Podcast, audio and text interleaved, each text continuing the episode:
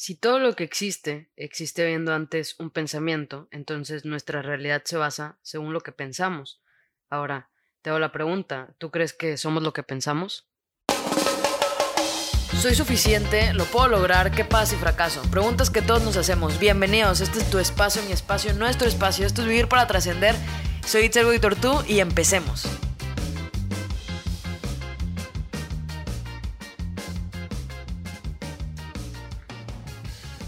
Buda decía que todo lo que somos se levanta con nuestros pensamientos, con ellos creamos el mundo, entonces, qué importante es la manera que tenemos de pensar y ver el mundo, pero ¿de dónde nace todo? Es decir, ¿por qué pensamos como pensamos? Esta forma que tenemos de pensar y ver el mundo es un conjunto de creencias, aprendizajes y lecciones que hemos ido tomando en nuestra pequeña comunidad. ¿Y a qué me refiero con pequeña comunidad? Bueno, pues al lugar donde naciste, en donde te has ido desenvolviendo a lo largo de tu vida, o sea, tu núcleo familiar, tu escuela, tu trabajo, tus amigos, tu colonia, tu ciudad. Esta pequeña comunidad, y digo pequeña porque el mundo es inmenso, esta pequeña comunidad te ha ido formando pues criterios de pensamiento, por ejemplo, si tú vives en una familia que es católica, por ende te van a enseñar a creer en Dios, en la iglesia, y poco a poco tú vas a empezar a formar estos juicios en tus pensamientos, pero si nos damos cuenta, no somos más que un conjunto de aprendizajes de otras personas. Es decir, suena bien raro, pero te voy a dar un ejemplo. Lo que tus padres te enseñaron a ti, ellos lo, lo aprendieron de sus padres y sus padres de sus padres. Y así sucesivamente va a pasar que lo que alguien aprendió de ti, tú lo aprendiste de otra persona y esa otra persona lo aprendió de otra persona. Y así sucesivamente. Entonces, todo lo que tú aprendiste en tu vida o a lo largo de tu vida y las personas que te lo han enseñado lo aprendieron de otros. Entonces podríamos decir que nuestro pensamiento es generacional, o sea, no, no nos pertenece nada más a nosotros, sino que tenemos un poco de cada generación. Ahora, a mí se me hace súper loco. O sea, si yo me pongo a pensar esto, digo, a la máquina, ¿cuántas generaciones y cuántas personas no han influido en la forma de pensar que yo tengo el día de hoy? O que tú tienes, o que tenemos la mayoría de la gente. O sea, ¿cuántas generaciones no han pasado que han aprendido de otras generaciones? Y posiblemente las generaciones que aprendan de nosotros, pues también tengan de generaciones pasadas, pero hace un chorro. Entonces me hace súper loco si lo pienso así. Pero bueno, vamos, a, vamos al grano porque aquí vamos a hablar de pensamientos y de forma de pensar.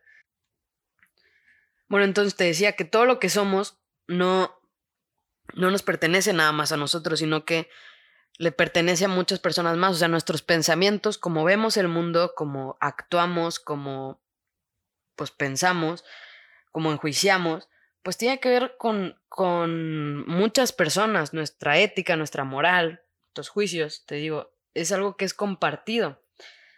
Y de esto me viene una pregunta muchísimo más grande todavía, y es quiénes somos nosotros en realidad, porque, a ver, ¿dónde aprendimos a, a, juzgar a otros? ¿Dónde aprendimos qué es lo que está bien y qué es lo que está mal? ¿Y quién nos enseñó a nosotros de dónde lo aprendió? Eh, que está demasiado loco, pero bueno, como te decía, somos un conjunto de pensamientos y aprendizajes compartidos. Sin embargo, en esta suma de pensamientos y aprendizajes compartidos, tenemos un, un, poco de nuestra propia cosecha, por decirlo de una forma, ¿no? O sea, es decir, que todo lo que nos enseñaron nuestros papás, pues lo han ido aprendiendo de sus padres y de sus propias experiencias. Y todo lo que hemos aprendido nosotros, lo hemos aprendido de ellos, o sea, de las personas que nos han enseñado y de nuestras propias experiencias. Y aquí te pongo un ejemplo facilísimo, ¿no? ¿Nunca te pasó, a mí sí, que a veces ibas a la escuela y, terminabas de que con un, no sé, o sea, de que te rayabas con tus amigos o así? Y entonces llegabas a tu casa y te decían como, ¿por qué estás toda rayada? o ¿por qué estás todo rayado? Eso es de gente mala, nada más los que viven en la cárcel traen tatuajes. Entonces, durante un tiempo de tu vida, tú compartiste esta misma creencia, ¿no? Que la gente que era mala era la que traía tatuajes. Sin embargo, fuiste creciendo y te diste cuenta, porque conociste personas que tenían tatuajes y que no eran como te habían hecho creer. Entonces rompieron con tus juicios y paradigmas totalmente y empezaste tú a generar una creencia diferente acerca de los tatuajes. Y entonces ya uno dice, pues es que no, o sea, no solo los que viven en la cárcel tienen tatuajes. Es más, puede haber gente que esté ahí y que no tenga tatuajes, ¿no? Entonces uno empieza como a, a preguntarse ciertas cosas y ahí es cuando empieza a generar sus propios juicios y pensamientos, dado lo aprendido. Pero, o sea, también tiene un poco de esto, o sea, de lo que ya aprendió.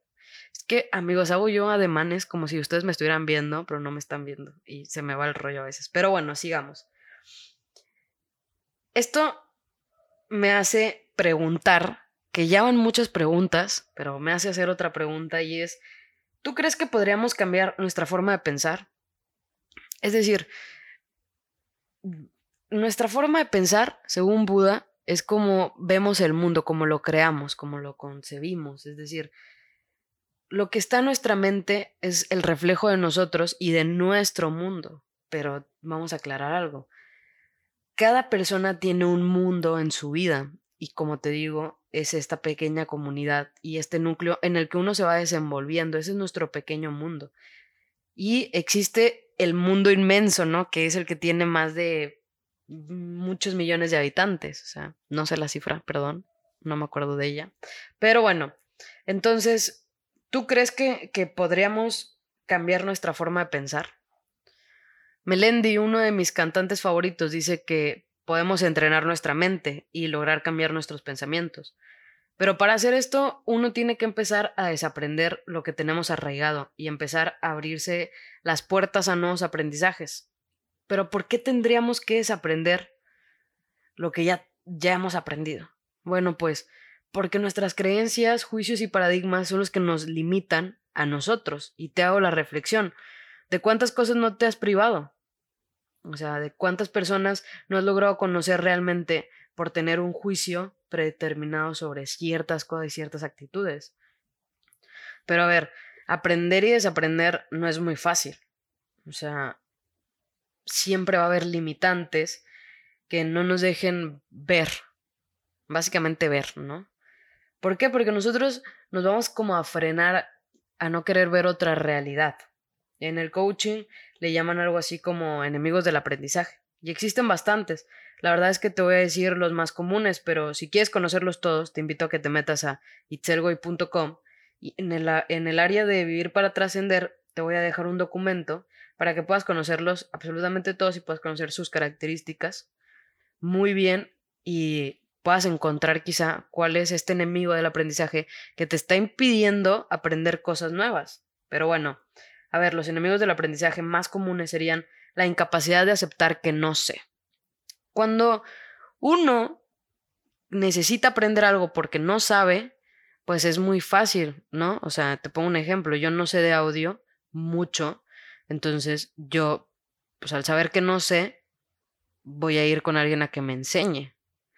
Entonces, cuando no aceptamos que no sabemos algo, pues nos estamos cerrando a la posibilidad de aprender algo nuevo. Ese es el primer enemigo del aprendizaje. El segundo enemigo del aprendizaje es, dado quién soy, no puedo aprender. Es decir, dado a mi historia, a mi forma de ser, a cómo me criaron, yo no puedo aprender. Te pongo un ejemplo. Imagínate que vas a un curso de inglés, pero no entiendes nada. Y entonces empiezas a decir, bueno, es que yo no entiendo porque a mí me estás explicando súper mal, o sea, yo no, te, no puedo aprender así, o no sé, no sé, es que yo para los idiomas no soy buena, no, la verdad es que no, para los idiomas yo no soy buena. Entonces, e, eso ya te está impidiendo aprender algo nuevo. Dado quién soy, dado que yo soy así, no puedo aprender cosas nuevas. Dado que a mí me criaron de cierta manera, no puedo aprender cosas nuevas. Dado a todo lo que tiene que ver contigo, que, te, que lo usas como limitante para aprender cosas nuevas, ese es un enemigo del aprendizaje. O sea, todo el mundo podemos aprender.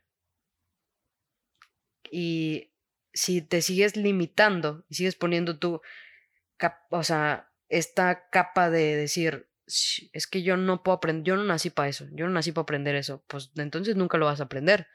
hay que estar dispuestos a, a, que tengo que cambiar ciertas actitudes de mi persona, si tengo que cambiar ciertas cosas de mí para poder aprender cosas nuevas.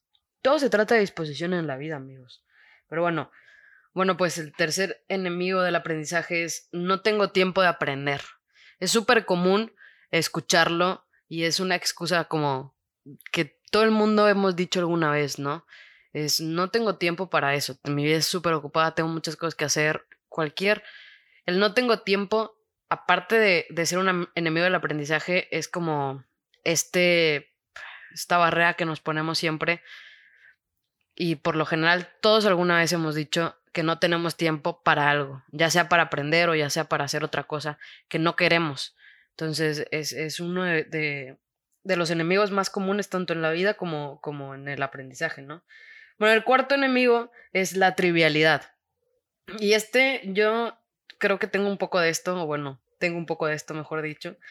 Y es eh, esta forma en la que cuando te están diciendo algo o te lo están, o te están hablando como con mucha seriedad o con mucha propiedad, los que tenemos este enemigo del aprendizaje tratamos como de, de encontrarle el lado gracioso, ¿no? es decir, cuando alguien está hablando contigo, pues siempre encuentras el momento perfecto para echar un chascarrillo, o a veces inclusive no es el momento perfecto, pero te echas un chascarrillo porque necesitas salirte de, de esa situación, es decir, no te gusta estar ahí en una situación tan seria y necesitas que, o sea, algunos le dicen romper el hielo y a lo mejor no es ni romper el hielo, es dejar de prestarle atención a eso y hacerte el gracioso. Esto, esto es la trivialidad y es un enemigo del aprendizaje y es muy común también en, en los niños eh, en la primaria, ¿no? Tener, tener un poco de trivialidad o tener trivialidad. Y bueno, el quinto enemigo del aprendizaje es la inhabilidad de desaprender, es decir, yo no quiero desaprender, ¿para qué voy a desaprender lo que ya sé porque me ha ido muy bien en la vida, ¿no? O sea, ¿por qué? O sea, ¿por qué razón? Y pues esta inhabilidad de desaprender básicamente te cierra las, pues, las puertas del aprendizaje. Así es como, mi vida está bien, yo no tengo nada que aprender nuevo, le cierro la oportunidad a todo lo nuevo que pueda existir y que puedo ver y que puedo crear. ¿Vieron? Ese fue, fue un efecto, espero que lo hayan escuchado, fue así. Cerro las puertas. y bueno, así como estos enemigos, pues bueno, hay muchísimos más, ¿no? Son como, creo que en total dos enemigos del aprendizaje. Y bueno amigos, yo creo que si empezamos a cambiar nuestra forma de, de, pensar, de observar, lograremos ver un mundo que jamás habíamos apreciado. A veces no nos damos cuenta cuánto daño nos ha hecho pensar como pensamos. Creo que tener claro quiénes somos, hacia dónde vamos, es una forma de cambiar el mundo en el que vivimos. Porque todo cambio inicia con nosotros mismos, aunque este proceso es uno de los más largos. Sin embargo, creo que también es uno de los procesos más significativos. En el libro de Heidegger para principiantes, que habla un poco de entender este pensamiento del filósofo Martin Heidegger, que creo que es uno de los filósofos, o si no es el filósofo más importante del siglo XX. En este libro, que es buenísimo, se lo recomiendo, hay una explicación que me hace mucho sentido y dice algo como el mundo y todo lo que existe en él es para ser usado por los humanos, porque le damos al mundo un marco de referencia, porque somos seres pensantes. Y creo que este es uno de los muchos pensamientos que deberíamos empezar a cambiar, porque para construir un mundo mejor debemos tener claro que somos uno con el mundo y no que el mundo es nuestro. O bueno, eso es lo que yo creo. Compárteme tu opinión en redes sociales, me encuentras como Itzel G en Facebook y en Instagram como Itzel Goidur. Yo estoy aquí la siguiente semana. Te mando un abrazo gigante, toda la buena vibra. Espero que este podcast te haya gustado tanto como a mí. Y nos vemos la siguiente semana con una entrevista súper fregona, un podcast muy padre, con un amigo que es fotógrafo, que es un crack. Espero que les guste y pues hasta la siguiente semana.